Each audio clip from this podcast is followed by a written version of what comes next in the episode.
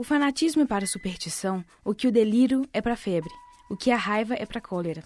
Foi com essa frase que Voltaire começou um dos seus famosos artigos chamado Causas e Curas para o Fanatismo. Ele citava como, por exemplo, burgueses de Paris que degolavam e atiravam seus concidadãos pelas janelas da noite de São Bartolomeu. Esse assunto já era pautado em 1778 e, mesmo depois de 234 anos, continua trazendo questionamentos atuais. Séries, novelas, músicas, tudo isso para retratar um assunto tão polêmico. Existem fanáticos por refrigerante, por rock, por viagens, há fanáticos para tudo. Ou melhor, há fanáticos e fanáticos. Os fanáticos são geralmente prisioneiros de suas obsessões, sejam elas um deus, um líder político, uma causa utópica ou uma fé inquestionável. Embora as pessoas associem geralmente o fanatismo a causas políticas ou religiosas, este comportamento é muito mais amplo do que se imagina. O psicólogo Fernando Costa explica que o fanático é o ser que possui um culto excessivo por alguém ou por alguma coisa. Dentre outras características, apresenta intolerância, sectarismo, exaltação e dedicação excessiva. Fanatismo seria um estado psicológico em que o sujeito é cometido de um fervor bem excessivo. Comumente costuma se associar a motivos religiosos, políticos, mas o sujeito age de forma irracional, ele é persistente com uma ideia e a defende até o fim sem concretizar qualquer raciocínio sobre o que ele acredita. O psicólogo explica que o fanático não percebe seu fanatismo justamente por achar que seu ponto de vista é o único correto. Para o fanático, são as outras pessoas que não dão a devida importância a seu objeto de adoração. Bem, o fanático tem como principais características, ele é muito agressivo, ele é cercado de preconceitos, ódio, é bastante individualista, é, ele tem uma estreiteza mental diante um pensamento, é como se ele utilizasse viseiras e que ele não conseguisse ver outros pontos de vista. Ele tem um apego muito radical com certas práticas, certos dogmas, seja religiosos ou políticos. O auxiliar de escritório José Carlos Sauil é fanático, confesso. Tanta coragem para reconhecer o vício deve ser a um nome: Clube Atlético Mineiro.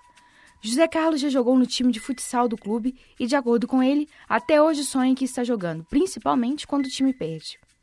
O Atlético tem a ver com a minha relação com o futebol desde criança, né? Eu, eu joguei salão, joguei futsal no profissional no Atlético e desde criança eu gostei muito de bola, então de futebol, de esportes. Então, vem esse fanatismo já vem desde. Acho que vem de, de genética, né? De pai para filho. Meu pai também era atleticano. E eu amo muito o Atlético e, e por causa disso eu passei a gostar muito de futebol e já fui jogador. Então, quando meu dia, quando o Atlético joga, cobre meu dia todo, porque eu fico pensando no jogo desde a hora que eu acordo até quando eu durmo. Quando ganha, essa alegria. Quando perde, eu até sonho que eu tô jogando no Atlético e é complicado. Porque às vezes o Atlético tem um jogo importante, eu eu não tenho fome, eu não, não, não penso nem em comer, eu quero. Fico né, ansioso por causa do jogo e quando o jogo é no campo eu vou. José Carlos afirma que o mascote do clube está presente em todos os cantos da casa, desde a toalha até os guardanapos. Tudo é do galo. O fanatismo é tanto que, de acordo com ele, até a mulher entra no jogo. José Carlos vai em todos os jogos no Independência. E na casa ninguém pode usar azul, a principal cor do time rival. Meu fanatismo é muito grande pelo Atlético. Eu sou louco pelo Galo. Tem uma tatuagem do Atlético nas costas de 30 centímetros. Eu só tenho roupa preta e branca. Você não vai achar nada azul na minha casa. Nada. Nem a minha esposa usa nada azul. Então, minha casa tudo é preto e branco. Não tem jeito. Algumas modalidades de fanatismo transcendem a individualidade e se expressam coletivamente, tais como em grupos de oração, nas práticas voluntárias de penúria e fome.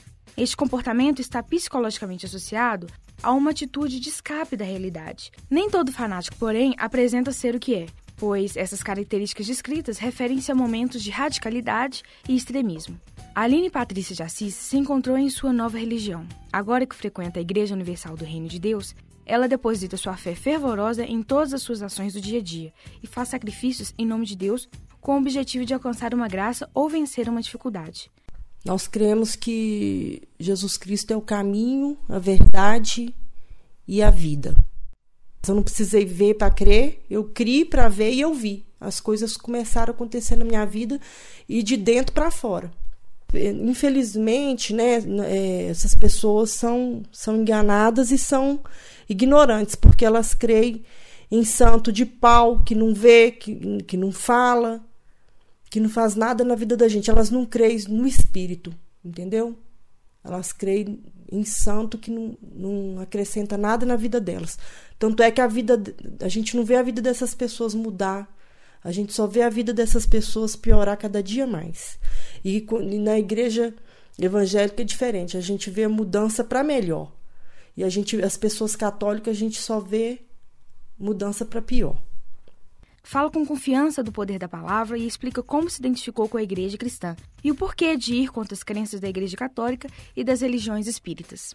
As pessoas são. Lá elas, elas, né, elas acreditam em santos e em obras malignas, obras de macumbaria, é, tanto é, o banda quanto mesa branca, né, espiritismo em geral, ou seja, terreiro de macumba, não tem diferença. Para mim é tudo mesma coisa.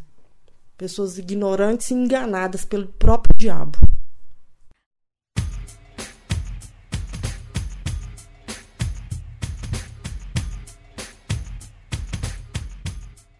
Áudio documentário produzido por Ana Carolina, Damiane Coelho, Letícia Assis, Thaís dos Reis e Bruna Guedes.